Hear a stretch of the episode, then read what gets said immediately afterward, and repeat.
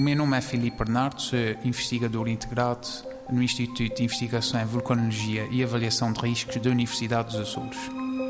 Este projeto uh, tem por objetivo um, abordar a conjugação da poluição do ar associada à intensificação de atividades antropogénicas com as emissões de origem vulcânica no contexto geologicamente ativo e da crescida vulnerabilidade ambiental que é inerente a regiões insulares remotas como os Açores, onde, apesar de se manterem padrões de excelência de qualidade do ar, uh, nos últimos anos tem vindo a reconhecer um agravamento uh, da poluição atmosférica. No projeto em curso, uh, o principal interesse a nível regional é uh, reforçar a monitorização convencional com o uso uh, de ferramentas de biometrização, entre as quais os principais são os líquenes.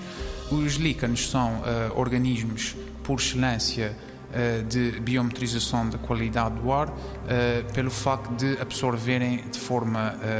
passiva do ar a sua nutrição e, com isso, incorporarem nos seus tecidos quaisquer poluentes que estejam em circulação uh, os quais uh, acumulantes podem ser medidos e depois também podem resultar em efeitos sobre o próprio líquen que também podem ser investigados. E com isso